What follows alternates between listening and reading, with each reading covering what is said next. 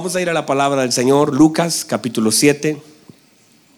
Dice así la bendita palabra del Señor.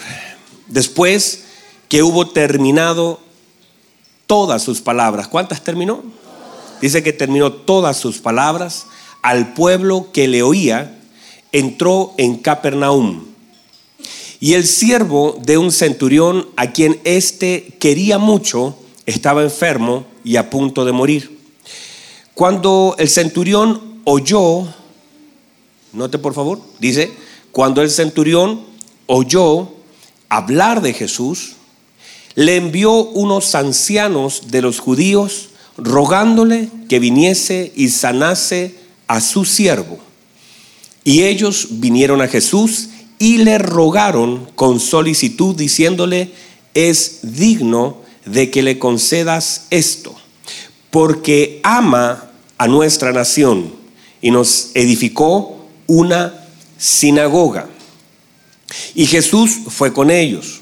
Pero cuando ya no estaba lejos de la casa, el centurión envió a él unos amigos, diciéndole, Señor, no te molestes, pues no soy digno de que entres bajo mi techo, por lo que ni aún me tuve por digno de venir a ti, pero di la palabra, y mi siervo será sano, porque también yo soy hombre puesto bajo autoridad y tengo soldados bajo mis órdenes. Y digo a este ve y va. Y al otro ven y viene. Y a mi siervo haz esto y lo hace. Al oír esto Jesús se maravilló de él y volviéndose dijo a la gente que le seguía, os digo que ni aún en Israel he hallado tanta fe.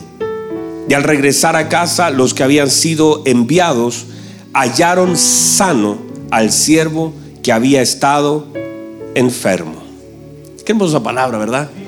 Tome asiento, por favor. Gracias. Muy bien, vamos a, comenzar. Y una de las cosas importantes a destacar de esta palabra, eh, parte la palabra del Señor estableciendo un principio dice que el Señor terminó todas las palabras que había, que la gente estaba escuchando. La importancia de terminar. Todos tenemos a veces la alegría de comenzar algo, pero no tenemos a veces la perseverancia para, para terminar. Todos comenzamos algo, muchas personas comienzan a servir, muchas personas comienzan una labor, comienzan un libro, comienzan un proyecto, comienzan estudios, pero no tienen la perseverancia para terminar. Y la Biblia establece que hay mayor gloria en acabar un asunto que en comenzarlo. Por lo tanto, es importante porque en el, míreme por favor, en la medida que nosotros vamos ejerciendo nuestra perseverancia, perseverancia no es solamente en un área de mi vida, ser perseverante en todas las áreas de mi vida, en todos los caminos que Dios me permita transitar. O sea, yo no, no debo enfocarme solo en algo, sino en todo. Debo ser perseverante, debo estar allí, debo ser persistente. Eso habla también incluso de la formación del carácter de Cristo en nosotros. El ser constantes y consecuente con lo que hemos comenzado, porque no estaría bien comenzar algo y darse cuenta al tiempo que debo retroceder y haber perdido tantos años. Cada uno de nosotros debe tener la mente de comenzar algo y terminar lo que ha comenzado. Porque eso habla bien de usted. Porque en ese proceso mucha gente, yo recuerdo algunos de los que incluso están acá, me recuerdo un día eh, Danielita, Danielita estaba complicada con su estudio, iba en su tercer año, me dijo, pastor, estoy complicada, quiero soltar, la cosa está difícil y, media complicada, porque llega un momento con la presión que a veces se siente del estudio, mucha gente quiere soltar, yo la quedé mirando, le dije, no Danielita, usted no va a soltar, usted va a continuar, usted va a seguir, usted es una hija de Dios, usted no se va a rendir, usted va a continuar y va a demostrar. Y va, si es necesario, perder ese ramo, lo va a perder, pero lo va a perder luchando. No va a soltar, no lo suelte. Y, y, cuando ella terminó su carrera, yo me recordé de ese momento. Porque cada uno de nosotros en un momento de nuestra vida seremos tentados a soltar. Vamos, vamos a ser tentados a soltar. Soltar es una tentación. Soltar el matrimonio, soltar los hijos, soltar el trabajo, soltar los proyectos, soltar. Uno tiende a, soltar algunas cosas y, piensa rearmarse de eso, pero si uno está entendiendo que no estoy aquí para perder el tiempo, que debo caminar con convicción, El matrimonio no se suelta. Los hijos no se sueltan. El servicio no se suelta. La búsqueda de Dios no se suelta. El hecho de saber que hay cosas que debo retener y persistir en ella. La oración no se suelta. Mire lo que el Señor nos enseñó. La necesidad de orar siempre y de no desmayar. La necesidad de persistir. Y el Señor muestra esa parábola de aquella viuda y el juez injusto y muestra en una gráfica que es completamente diferente a nosotros. O sea, puso una ilustración, una parábola, la puso a partir de un juez injusto. Y cómo esa señora, consciente del corazón de ese rey, aún así persistía. Y luego entonces nos endosa la responsabilidad y dice, cuánto más el Padre Celestial oirá y no tardará en responder a aquellos que claman de día y de noche. O sea, si puso el paralelo de un juez injusto, cuando Dios es un rey justo. Y puso el paralelo de la persistencia de una mujer que finalmente consiguió algo por ser persistente. Y el Señor entonces nos habla de la necesidad de que nosotros seamos Usted tiene que ser así. Y, en eso usted debe mostrar, no suelte. Míreme, no suelte. No suelte la oración.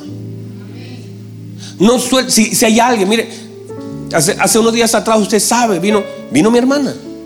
algunos vieron a mi hermanita en el culto de las 10:45. Ibas 20 años, más de 20 años que ya no iba a una iglesia. En el altar de adoración. Los que vinieron al último altar se recordarán, yo sé que quizás no todos vinieron, pero los que vinieron, ¿habrá alguien que vino acá? Bueno, algunos vinieron. ¿Se recuerda lo que el Espíritu Santo hizo hacer? ¿Se recuerdan que yo le dije, porque en un momento me arrodillé y le pregunté al Señor, Señor, mientras mi esposa estaba ministrando, le dije, Señor, ¿qué quieres que hagamos en este altar? Y el Espíritu Santo me dijo, llámalos adelante y que pasen como si fueran su familia. ¿Se recuerdan que lo, hicimos? Y yo, y yo dije, vengan y vengan como si fuera en representación, cómo lo va a hacer su hermana, cómo lo va a hacer su padre, cómo lo va a hacer su hijo. Pasen trayendo el nombre de esa persona en sus labios y deposítenlo en el altar. Y pasen ustedes adelante como si usted mismo fuera esa persona. Y comenzaron a pasar y yo me arrodillé y comencé a orar y oré por mi hermana. Y le dije, Avia después de 20 años había de oración de mis padres, tanto orar, de oración de mis hermanas, tanto orar, de que el Señor ponga una palabra y de pronto había después de 20 años, hermano, de pronto aparece. ¿Y, ¿Y por qué aparece? Porque alguien tiene que orar y persistir en la oración. Hay cosas que se van a ver en el tiempo. Que no lo veas no quiere decir que no exista. Que todavía no lo veas no quiere decir que ya venga de camino. Hay cosas que en un momento serán manifestadas de aquellas cosas que ya el Señor decidió dar, pero no dejes de orar. Recibe esa palabra, por favor. Reciba esa palabra porque es para usted. Ahora, estamos delante de esta palabra. Yo, yo siento libertad esta tarde. Yo siento libertad, le decía Patito, le decía a los hermanos que estaban arriba conmigo, siento libertad, siento Siento el deseo de predicar, no estoy apurado, mañana es feriado, los cité más temprano. Siento libertad, hermanos. Qué bueno, tanto tiempo deseaba estar en una vigilia, hermanos. ¿Dónde está Manuel? Manuel me empuja cada rato me dice, pastor, ¿y cuándo la vigilia? Manuel llegó el día, hermano. llegó el día. Bueno, entonces mire lo que, mire lo que dice este, este, este pasaje de Lucas 7 comienza hablando de la importancia de que el Señor terminó lo que, lo que tenía que hacer. Cada ciclo, no dejó nada pendiente. De hecho, Él cierra su participación aquí en la tierra, su tiempo en la tierra, diciendo, Tetelestai. Todo está pagado, todo está consumado, todo está hecho. Cerró así. Quiere decir que no dejó nada que hacer y nada pendiente. Hizo lo que tenía que hacer. Y eso es lo que también nosotros tenemos que hacer. Mire, por favor, había un problema. Este hombre tenía algo enfermo en casa, tenía algo que estaba muriendo y el amor conecta a este hombre con el Señor. A veces, sin darnos cuenta, a veces sin darnos cuenta, aquellas cosas que están en nuestra casa y que si nos damos cuenta que están muriendo, pueden ser también más allá de un problema una oportunidad. A veces en nuestra casa hay cosas que sin darnos cuenta comienzan a morir. A veces en nuestro hogar hay cosas enfermas. A veces en nuestra vida hay cosas enfermas. Y eso que está enfermo simplemente a veces viene a despertar un clamor. Eso que está enfermo en casa, eso que está dañado en casa, eso que está muriendo en casa, simplemente viene a despertar algo. Mire que el Señor lo que le agrada no son nuestros problemas. Lo que le agrada al Señor no es ni siquiera nuestra vestimenta. Lo que le agrada al Señor Alexis es nuestra fe. La Biblia dice, sin fe es imposible agradar a Dios. Por lo tanto, lo que le agrada al Señor, ¿qué es? Es nuestra fe. Y a veces la manera de que el Señor se agrade tiene que ver con aquellas cosas que en un momento llegan a nuestra vida para desatar lo que le agrada al Señor. O sea, hay cosas en nuestra vida que simplemente están allí para que la fe, al ser desatada, eso que fue desatado, agrada al Señor. No vemos los problemas como nosotros a veces los, los miramos, sino que los vemos como una oportunidad. Así lo vio el Señor y así lo expresó. La gente vino a decirle, al que amas está enfermo. Lázaro está enfermo. Y el Señor dijo, ah, sí, está bien. Eso para usted es un problema, para mí esto es una oportunidad. Y él dijo, esta enfermedad no es para muerte, sino que es para que el Señor sea glorificado por medio de ella. Quiere decir que las cosas las tengo que aprender a leer de la manera correcta. Porque las cosas que aparecen o vienen a mi vida o se manifiestan en mí son para que el Señor sea glorificado, para que yo sea formado, para que el Señor sea glorificado y para que yo sea formado lo que yo llamo un problema en mi vida es simplemente un paso para que el Señor sea glorificado y para que mi vida sea formada. Y entonces cuando leemos mal, nosotros a veces comenzamos a hablar mal, a leer mal la situación, comenzamos a criticar y es el momento de activar la fe y no que aparezca la duda. Por eso es tan importante saber enfrentar las cosas que vivimos con entendimiento. Otra vez, saber enfrentar lo que vivimos con entendimiento, porque de otra forma vas a asumir un problema como una, un paso para la ruina, como algo que viene a destruirte. Y todo lo contrario, viene a manifestar la fe necesaria, viene a formar tu vida, viene a formar tu carácter, viene a hacerte dependiente del Señor y viene a manifestar, si crees, viene a manifestar la gloria de Dios en ese asunto. Y estos problemas que aparecen son simplemente una oportunidad para que Cristo sea glorificado. Este hombre es un hombre de fe. Diga conmigo fe. Y esta fe se manifiesta de diferentes maneras. Mire por favor, la fe en Dios se manifiesta de diferentes maneras. Podemos hacer un escáner en este pasaje de la fe de este hombre. Por ejemplo, nosotros a veces tenemos mucha fe depositada en el lugar incorrecto. Muchas veces sin darnos cuenta, a veces tenemos una gran fe, pero depositada en algo que no tiene poder. Usted va a ver personas que tienen una gran fe en algo. Usted va a ver que hay gente que dice, no, pero si, si, no, sé si decirlo. Dígalo, me dice. No me, no me empuje que lo hago. Hay personas que, por ejemplo, confían en personas y tienen una gran fe en personas. Por ejemplo, dicen, ah, si viene el pastor cualquiera, X, pastor Alexi, por ejemplo, viene un pastor de afuera, del extranjero, que usted ya vio cómo Dios lo usa en sanidad y milagro, y usted comienza a generar una gran fe en la vida de un hombre. Y eso Dios no lo respalda. Porque nuestra fe, de hecho el Señor definió, tener fe en Dios. Tener fe en Dios. Dios ocupa la vida de hombres, pero nuestra fe debe estar depositada en Dios. Hay personas que de pronto descansan su fe en cosas, en objetos. Ay, ponte esta cintita de la buena suerte. Póngase esa cinta roja para que no... Santo. Personas que de pronto en objetos, en ídolos, en lugares. Ay, si usted va a mi iglesia, no es mi iglesia. Es el Señor de esa congregación. No es que, ah, es que si el día que entres a mi iglesia, no, el día que conozcas a Cristo. Porque a veces nos podemos equivocar que tiene que ver con un salón, que tiene que ver con un nombre. Nosotros no confiamos y nuestra confianza, nuestra gran fe o pequeña o lo que usted tenga, no puede estar mal dirigida. Porque a veces tenemos mucha fe depositada en el lugar incorrecto.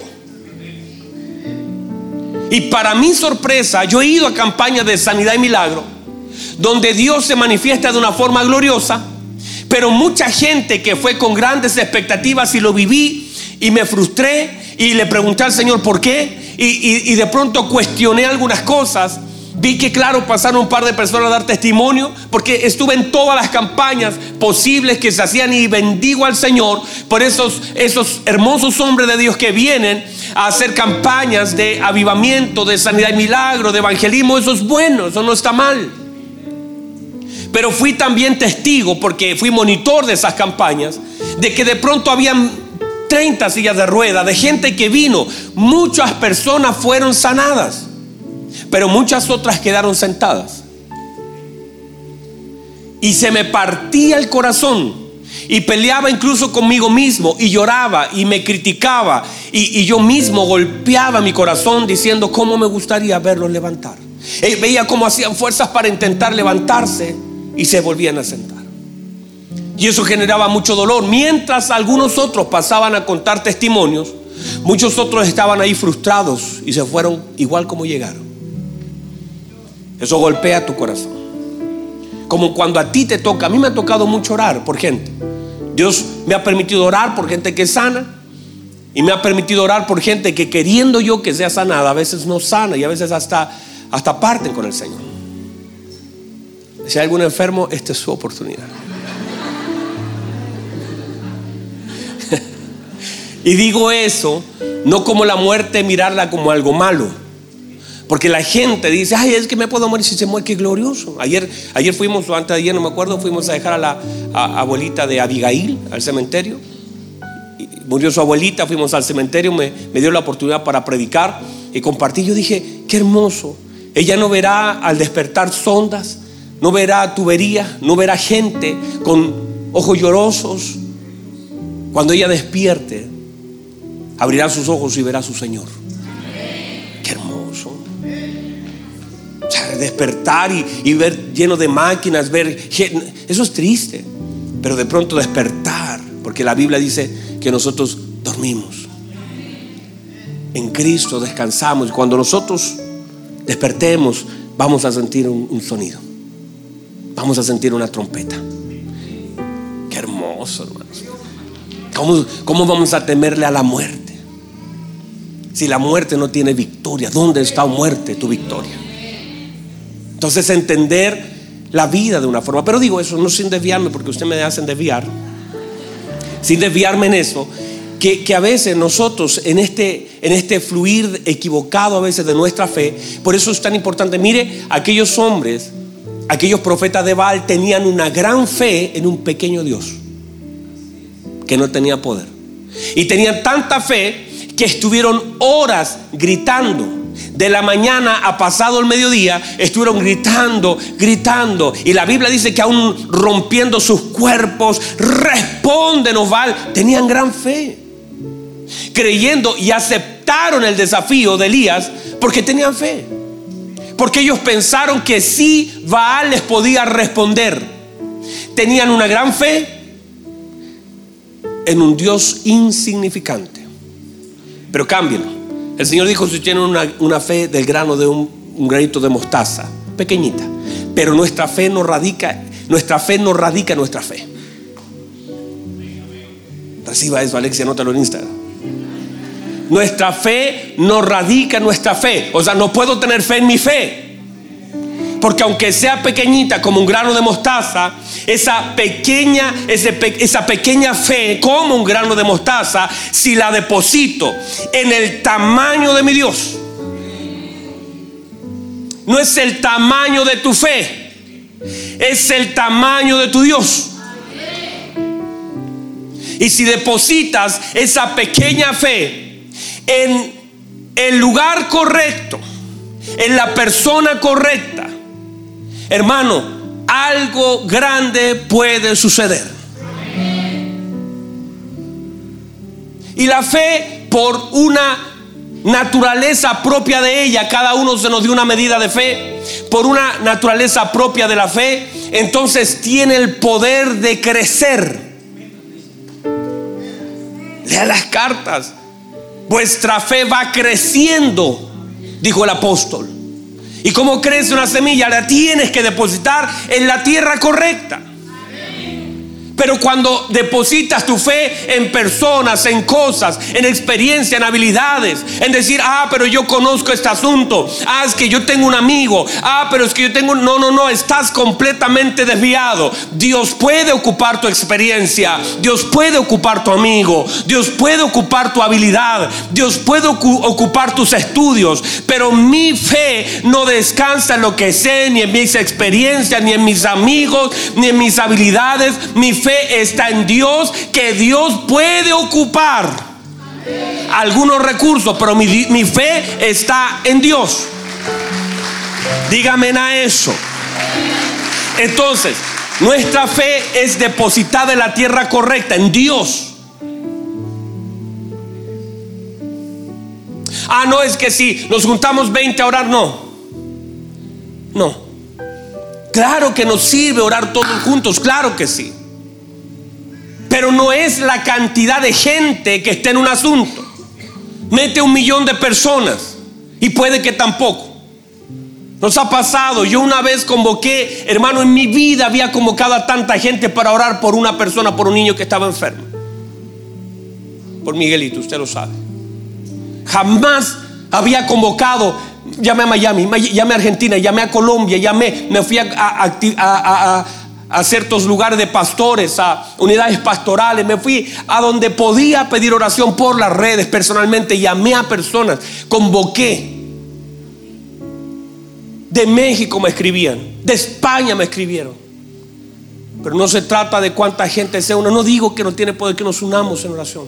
Pero la voluntad de Dios es perfecta. La oración no viene a tratar de, de doblar la mano a Dios. No es eso. La fe es seguir amando a Dios a pesar de que Él no conteste lo que tú quieres. Esperar en Él y descansar plenamente en su soberanía. Y no se trata de que convoques a millones. Se trata de que estés alineado con lo que el Señor quiere que tú hagas. Díganme a eso. Entonces, tenemos que entender la importancia de una fe y la depositamos. Si es como una semilla, la semilla tiene el potencial de explotar, de crecer, de expandirse, pero en la tierra correcta y con el agua correcta. Tienes que regarla. Y regamos nuestra fe con la palabra, con la palabra, con la palabra. Oración y palabra. Están acá todavía. Entonces, la fe se manifiesta esta fe grande de este hombre porque hace conexiones correctas. Porque la fe te conecta. La Biblia dice que con unos ancianos, con amigos. O sea, la fe te conecta con personas. La fe no es algo solamente, sino que también es un estilo de vida. Te conecta con las personas correctas. La fe te, te hace conexiones. Ah, no sé si usted leyó la historia de un hombre que tenía cuatro amigos. Cuatro amigos de fe. Porque la fe te conecta con las personas correctas. Y cuando digo esto, Alexis, que usted es el que más me pone atención, no lo digo, estas son cositas que hablo para, para botar el estrés. no lo digo pensando en que no tengamos que juntarnos con otra persona, pero una cosa es que tú compartas con alguien algo y ese algo es, por ejemplo, yo puedo juntarme con mis compañeros de curso, claro que sí, no tiene nada de malo, siempre cuando yo no haga lo que ellos hacen. Y siempre que mi compartir sea para edificación de la vida de ellos.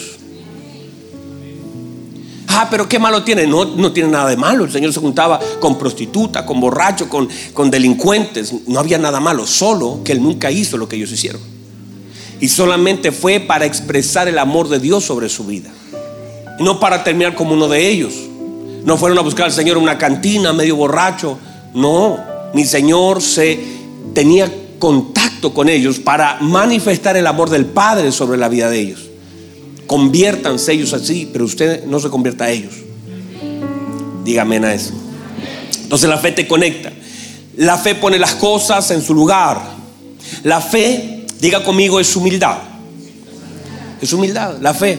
Una persona de fe se caracteriza por ser una persona humilde.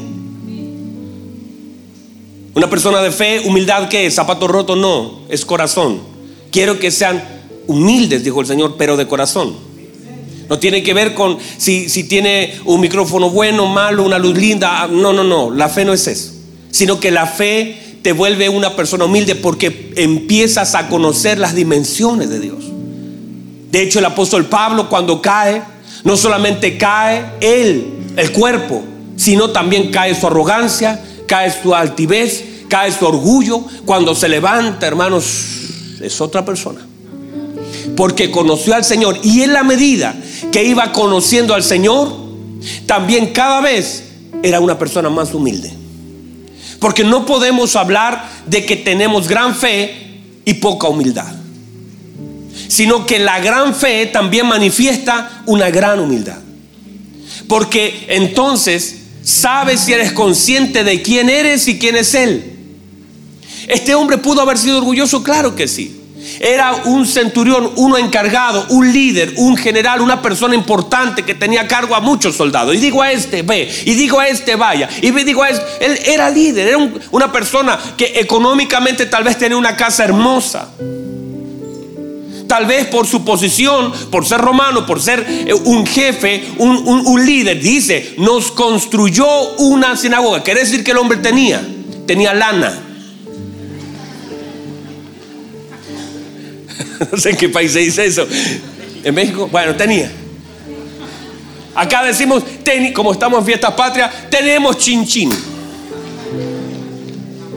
Acá se dice chinchín. o sea, el hombre tenía porque él le construyó. Pero aunque tenía dinero, más humildad tenía que dinero. Tenía más fe que dinero. Y tenía más amor que dinero aunque era una persona importante, y aunque era una persona conocida, y aunque era una persona que pudo haber dicho, ah, bueno, no, mandó y rogó. Y tenía la humildad para reconocer que su casa era más pequeña que el invitado. Que su casa, aunque quizás era bonita y si tenía plata para construir una sinagoga, quizás tenía una hermosa casa. Quizás el, hombre tenía los mejores sillones. Quizás tenía un buen refrigerador solar.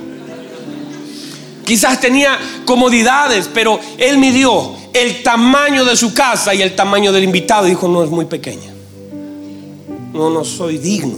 Note, por favor, él asume un lugar y una posición porque le entiende a quién, porque, míreme por favor, la fe viene. Claro, y la Biblia dice que él oyó hablar de Jesús.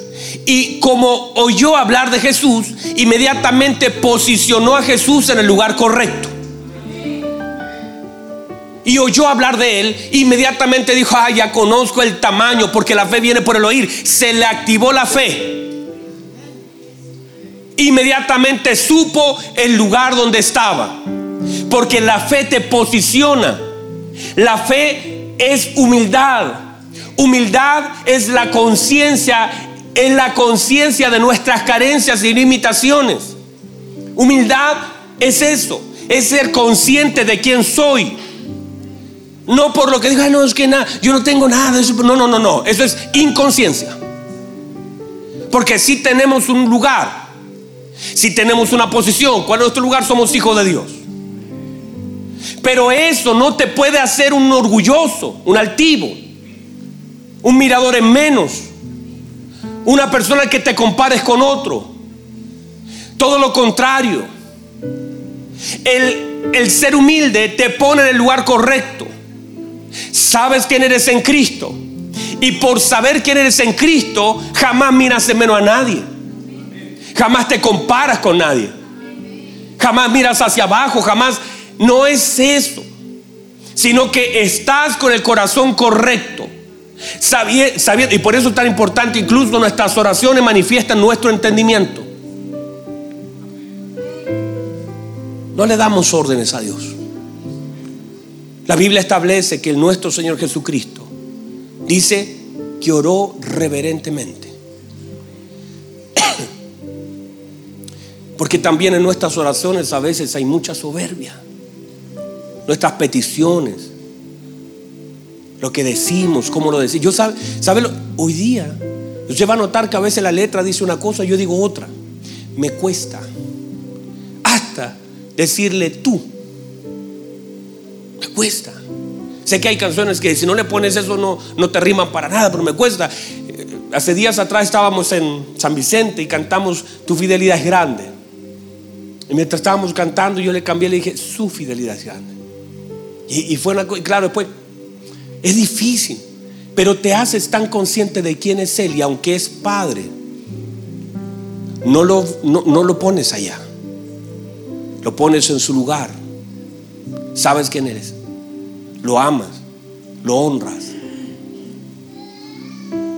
Y eso te vuelve una persona humilde porque entiendes tus carencias, tus limitaciones, las alabanzas, las oraciones, hablarle. Pero no, a veces la gracia se transforma en una desgracia para aquellos que no tienen entendimiento. Porque antes los judíos para hablar de Jehová se lavaban la, boca. Porque era una palabra importante, oías en chistes. Usted no se puede bromear con el nombre del Señor, ni con el Espíritu Santo, ni con nada que tenga que ver con su santidad. Entonces eso muestra el hecho de mi reverencia delante de Él. No, solamente eh, la gente dice, ay, pero pastor, temor reverente, sí. Posiciónelo. Este hombre dijo, yo no le conozco, yo oí hablar de él. Mire mi casa, está limpia, está ordenada, es grande, es lujosa, pero, pero él es mucho más grande. Y yo no soy digno que entre en mi casa. Mejor que no entre. Pero si dice la palabra, con eso es suficiente. Y es mucho. Note por favor que una persona de fe es una persona de humildad. No es el hecho de manifestar a cuántos milagros hago, sino cuánto conozco y cuál es mi posición, mi conciencia. El apóstol Pablo dice, yo el más pequeño de los apóstoles, yo el más pequeño de los hombres, yo el más pequeño de los santos, siempre él. Y uno mira y, ve, hermanos, y uno sabe quién es el apóstol. El apóstol Pablo nos dice, wow, este hombre tremendo, pero su corazón tan humilde. Y, si nosotros logramos entender eso, que siempre el manto y la toalla deben estar en nuestras manos para servir, para ser cercanos. Díganme en eso. Entonces, entender la importancia que tiene la fe que otorga entendimiento de nuestra posición. La fe que se activa por el oír del Señor. La fe que se expresa por el amor. Diga conmigo amor.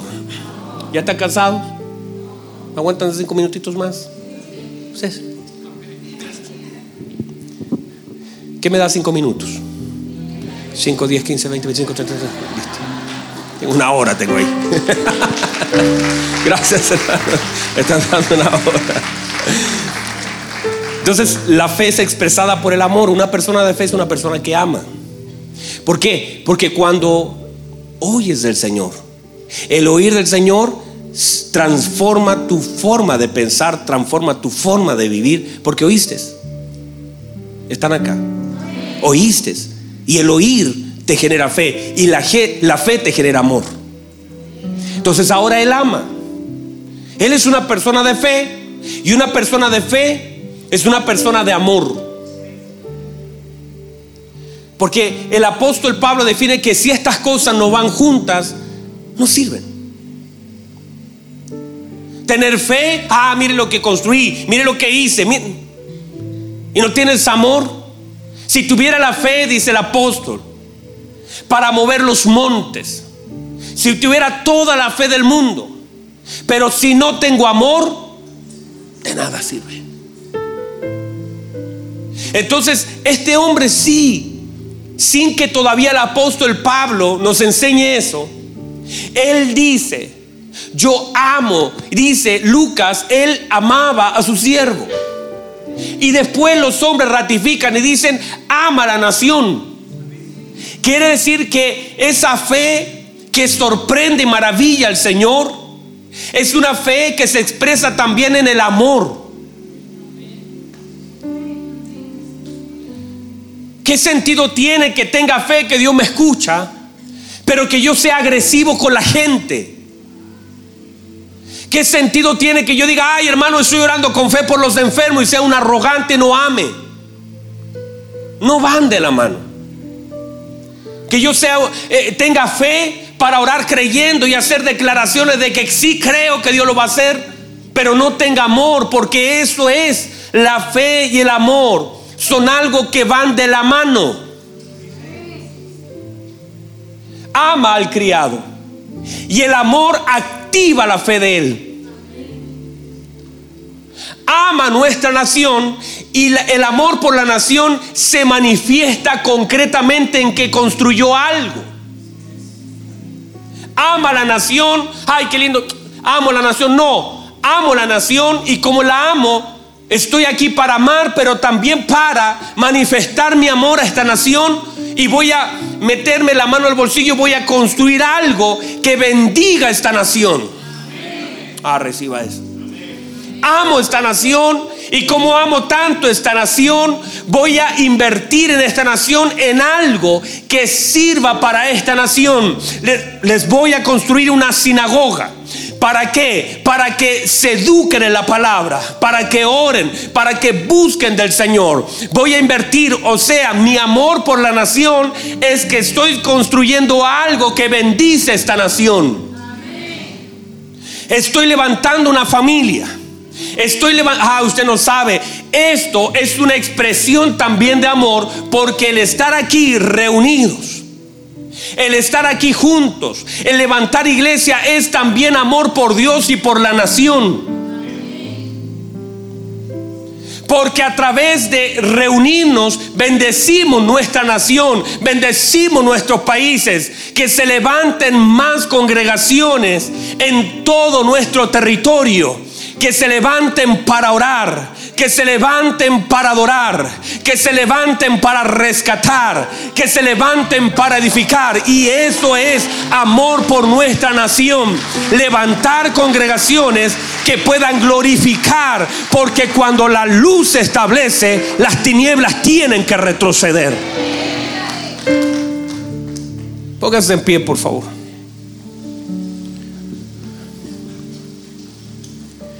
Están acá todavía.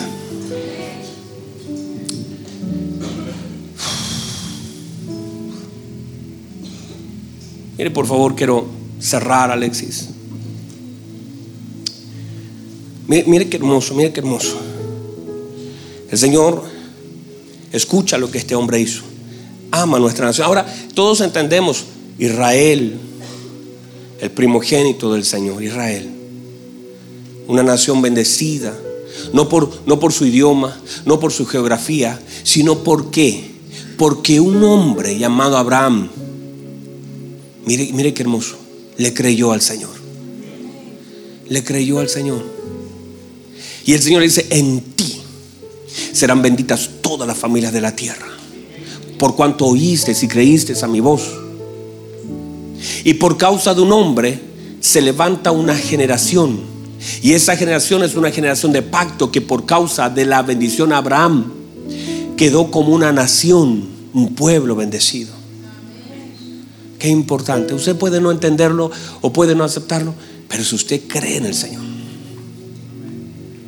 si usted honra al Señor, si usted es uno que tiene fe y esa fe honra al Señor, sus hijos, sus nietos, sus bisnietos, sus tataranietos, por causa de uno que en esa línea creyó. Entiéndase la importancia de uno que le crea. Como bendice. Ah, Isaac, hermano, cuando nace tiene todo asegurado. Su padre había creído. Jacob cuando nace, mire, mire, Jacob es la manifestación de la misericordia del Señor a la promesa.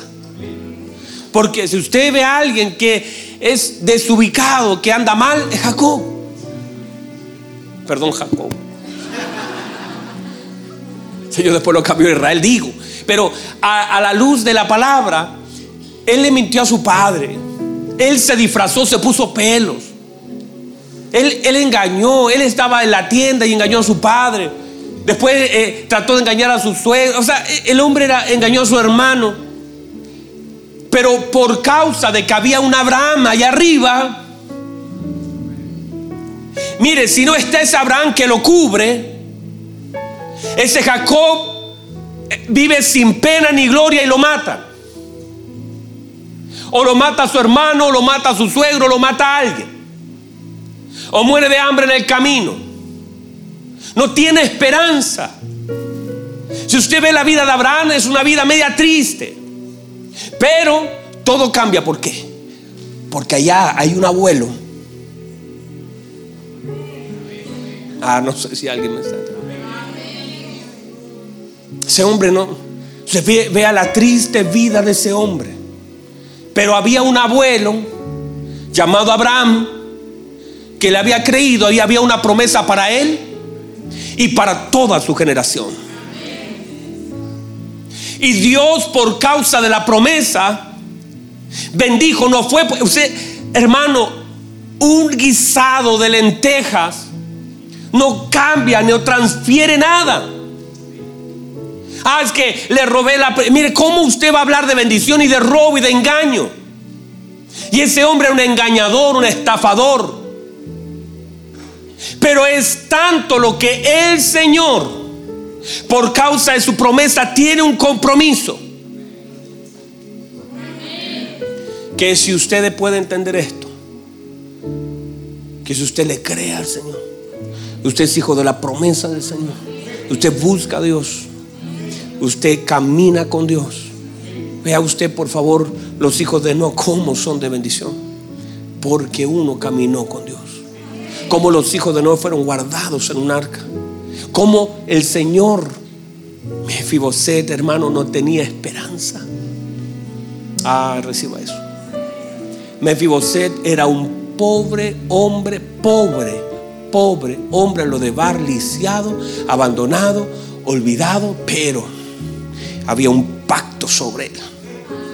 El padre, Jonathan, en un momento de gracia del Señor, había hecho un pacto con David. David todavía no era nada, pero algo lo hace sembrar, regalarle. Le, llega y le dice, te entrego mi talabarte. ¿Dónde va el dinero? Te entrego mi manto, te entrego mi arco, te, entrego todo. Y dice, hicieron pacto David y Jonathan. Y después al tiempo, a los años, pasaron 30, 40 años, David dice, hay algo, algo me inquieta, algo, algo no está bien, alguien falta, hay un puesto desocupado en esta mesa. Algo falta en esta mesa. No lo puedo interpretar. Ya no está Jonathan. Y de pronto el pacto. Quedará alguien. Quedará alguien. Que yo pueda honrar por ese alguien el pacto que yo hice con Jonathan. Ah, bendito sea Dios. Y aparece uno levantando la mano. Sí, usted no tiene idea. Hay uno olvidado, un chico que tiene los pies rotos, que está allá en lo de bar, un lugar olvidado, está pobre, está solo. Dice, es mi oportunidad para manifestar, para honrar el pacto que hice con su padre. Su padre me bendijo, su padre me amó, su padre voy a hacer misericordia. Vayan a buscarlo y van a buscar corriendo a ese Mefiboset, Mefiboset viene así todo tembleré, que todo, todo, todo lleno de temor, lleno de miedo, eh, lisiado, lo traen en brazos, lo, ponen allí y le dice, y, el, y el rey le dice, Jonathan, me hay un pacto, tú no tienes idea, hace años atrás eras un bebé y tu padre hizo un pacto conmigo. Y por causa de ese pacto, hoy la bendición te alcanza, Jonathan. Este puesto que está aquí es tuyo y se te devuelven todo lo que era de tu padre, todo lo que era de tu abuelo, te lo devuelvo, sus casas, sus bienes, su tierra, todo es tuyo, porque hay un pacto que te cubre. Ah, reciba eso porque si usted ama a Dios, si usted busca a Dios, si usted es temeroso de Dios, por ese temor reverente, sus hijos, sus nietos, donde estén, el pacto les ha de alcanzar donde estén, la gracia, la oportunidad de Dios, el favor de Dios los ha de alcanzar. Ah, yo quiero que usted entienda que este, este tema es serio. Nuestros hijos no llegaron a nuestra vida en forma casual. Y si usted ama a Dios, los pozos que usted cabe, sus hijos beberán de ellos, sus nietos beberán de ellos. Esa mujer samaritana dijo, esta es la heredad de mi padre Jacob. Estamos bebiendo, generación tras generación han bebido de este pozo.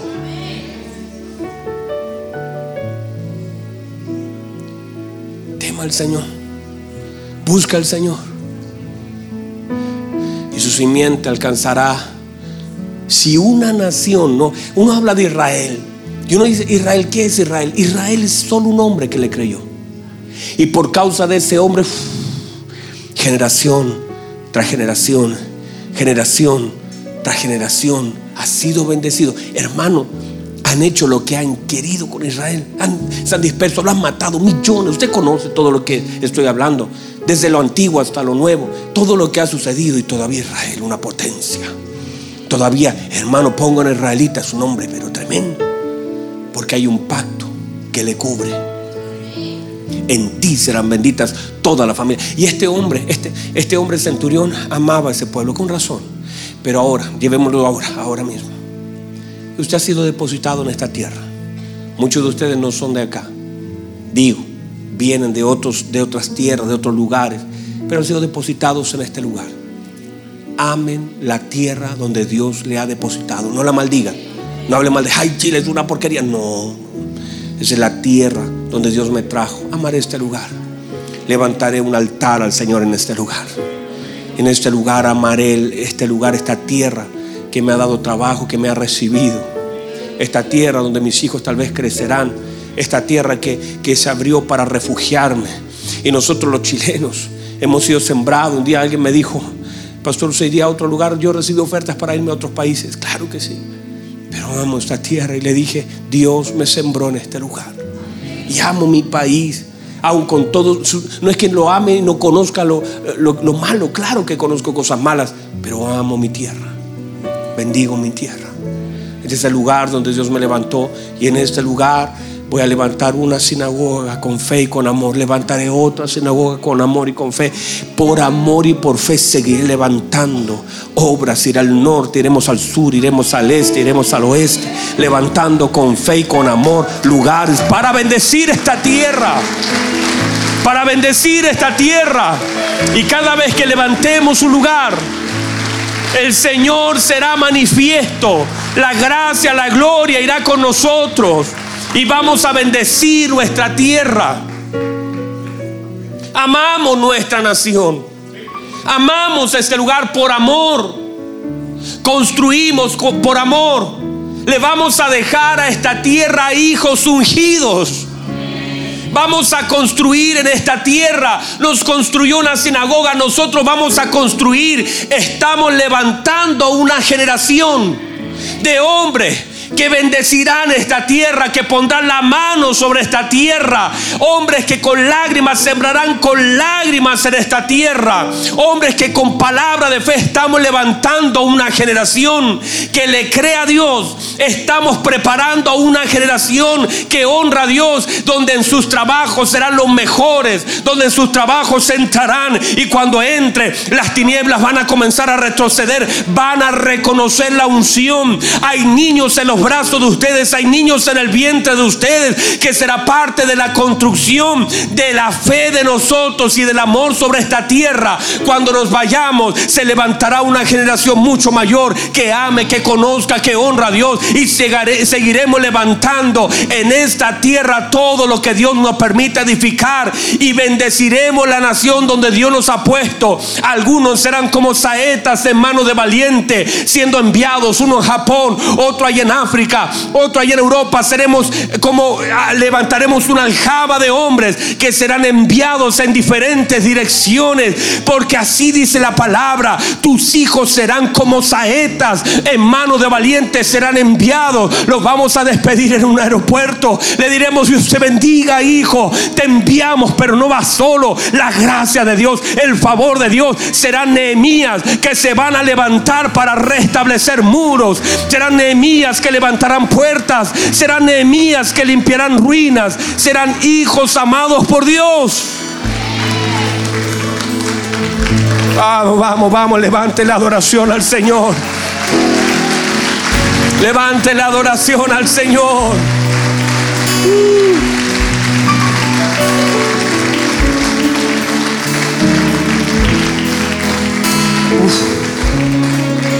Una presencia. Levante sus manos en la presencia del Señor. Amamos esta nación.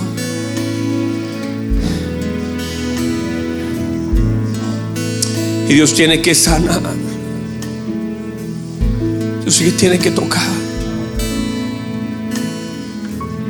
Levante sus manos, levante sus manos, honra al Señor con su fe, ame el lugar donde Dios le puso. Tierra que está pisando. Ame esa pequeña Belén. Belén, eres la más pequeña, pero de ti saldrá un Salvador.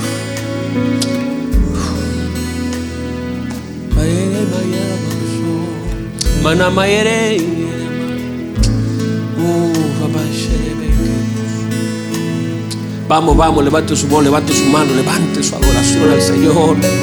Levante, levante, levante, levante. Levante, levante, levante, levante, levante.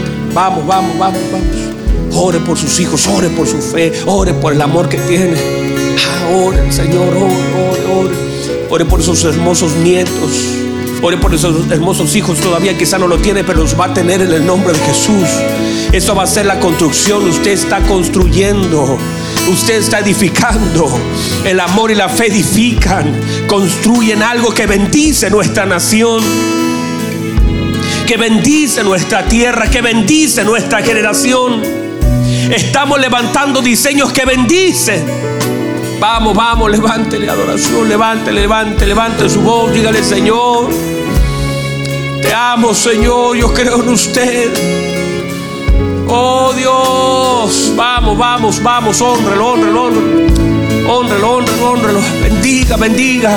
Allá también en Venezuela, allá también en Ecuador, allá también en Brasil, donde haya alguien que le crea al Señor, donde haya alguien que honra al Señor. Si usted cree aún lo que cree puede viajar, diga la palabra, suelte la palabra. Todavía hay gente en Venezuela que dobla sus rodillas. Todavía quedan en Venezuela personas que creen, pastores que creen, personas que están orando, poniendo las manos sobre esa tierra. Así como en esta tierra, como en Ecuador, como en Perú, en diferentes naciones de la tierra, el Señor ha levantado una generación de hombres y mujeres. Y somos el depósito de luz y somos el depósito de sal sobre la tierra. Vamos, vamos, vamos, levante adoración. Vamos, vamos, vamos, levante, vamos. Abra su boca, abra su boca. Levante un clamor. Levante un clamor, construya, construya, bendiga, bendiga el lugar donde está, bendiga la tierra, bendiga con sus palabras, no vaya a maldecir, bendiga la tierra, bendiga esta tierra. Oh Dios.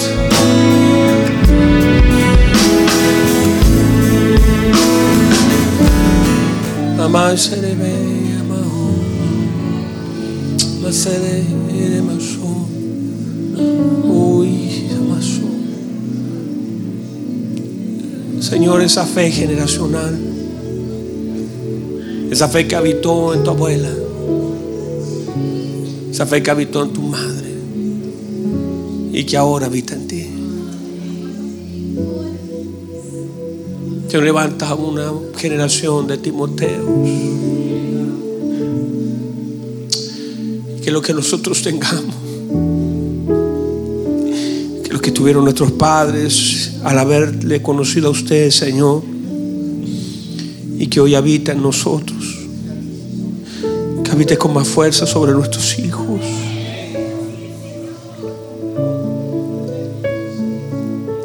Su palabra dice que usted suplirá todo lo que nos falte. Señor, como Padre nos faltan tantas cosas. Señor, usted es nuestro suplir. Tal vez yo no soy para con mi hijo lo que él necesita.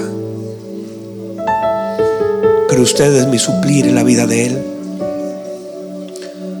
Lo que yo no le dé y quizás por alguna razón lo deje cojeando en algún área usted será su suplir en su vida. Tal vez mis hermanos también, por alguna razón, hicieron cosas mal en su paternidad, pero su palabra establece, mi Dios pues suplirá. No es dinero, no es dinero.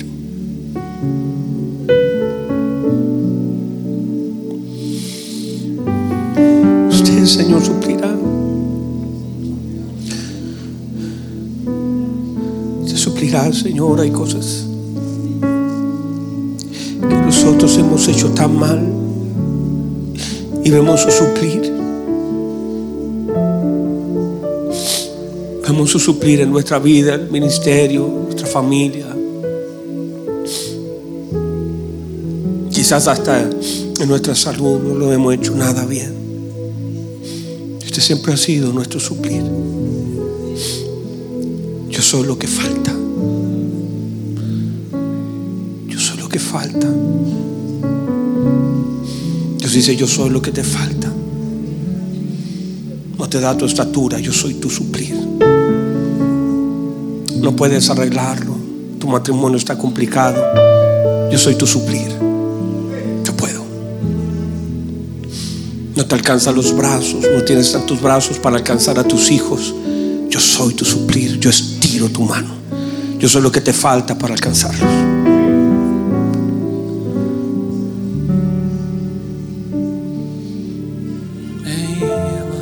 Tienes falta de sabiduría. Yo soy tu suplir. Luego la gente te escucha y dice, wow, cuánta sabiduría. No, Él fue mi suplir. A mí no, yo no tenía nada que decir. Yo lo he visto así. A veces me paro delante de la gente y no tengo nada que decirles. Frente a alguna situación de dolor. Y yo digo, Señor, yo no tengo nada, pero si usted me suple de palabra, si usted me suplir de consejo. Y yo veo como Dios habla.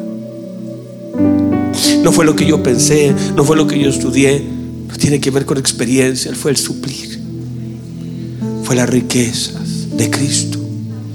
El suplir del hombre es la riqueza de Cristo. No podíamos de otra forma. No nos alcanza. Pero mi Dios pues suplirá todo lo que os falte. Santo Dios. Y hay tantas cosas que nos faltan.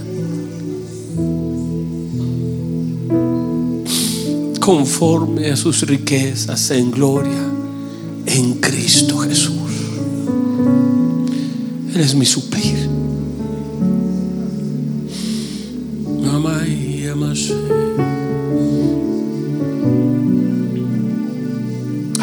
hermosa presencia de Dios. No vaya a desconectarse.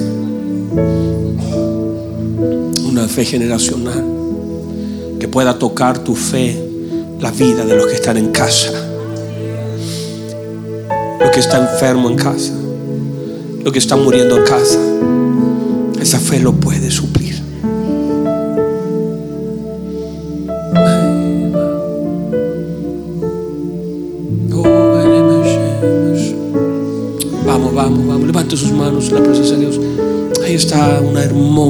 Poderosa presencia del Espíritu Santo de Dios.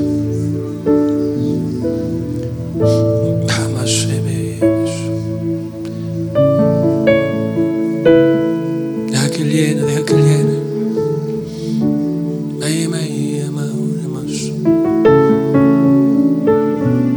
Deja que Él te toque. Tú necesitas llenarte de Él. Yo necesito. Estoy parado como un necesitado de Dios. Estoy delante de ustedes como un hombre que necesita tanto de Dios. Yo como usted lo necesitamos. No podríamos sin Él. No podríamos sostener un matrimonio, hijos, ministerio, familia. No podríamos. Él es. Son sus fuerzas. Es su gracia. Es su amor. Él nos sostiene. Él nos sostiene. Señor, hay tanta gratitud en nuestro corazón.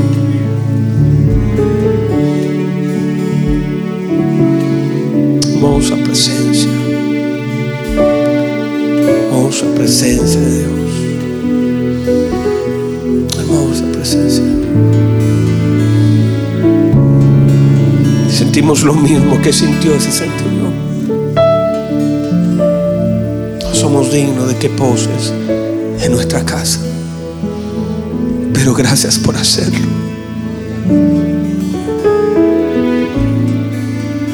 Gracias por hacerlo.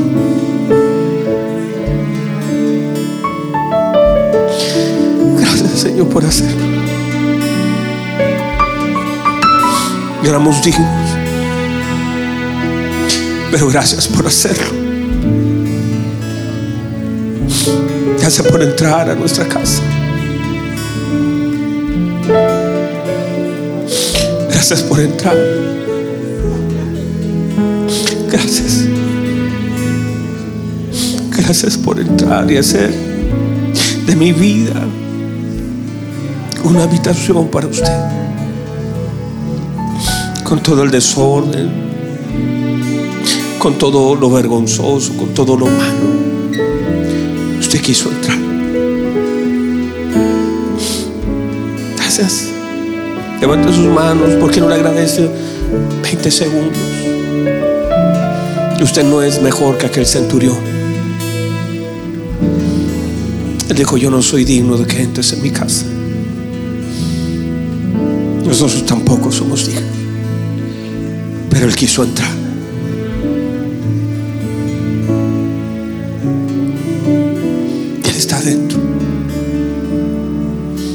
Habita en nosotros.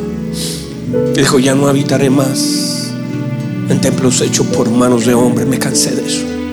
Me cansé del templo de Salomón, me cansé del templo de Zorobabel, me cansé del templo en Roma, me cansé. Ahora voy a habitar en lo que yo diseñé. El hombre es un diseño de Dios. Ahora, ustedes serán templo del Dios vivo. ¿O no sabéis que sois templo del Espíritu Santo?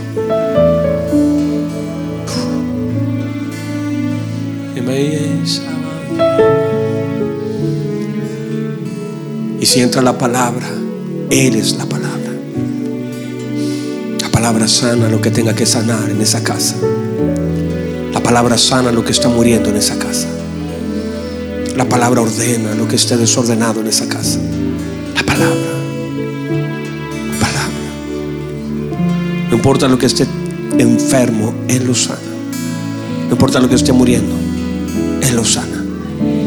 Él está dentro. No lo invitamos. Él está dentro. Gracias, Señor. Levanta sus manos, Padre. Solo hay gratitud.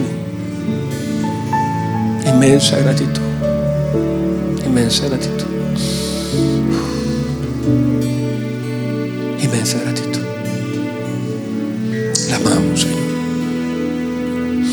Gracias por su palabra. Gracias por este hermoso tiempo. Gracias por hacernos parte de lo que usted nos da. Gracias. Aleluya. ¿Por qué no levanta sus manos al cielo?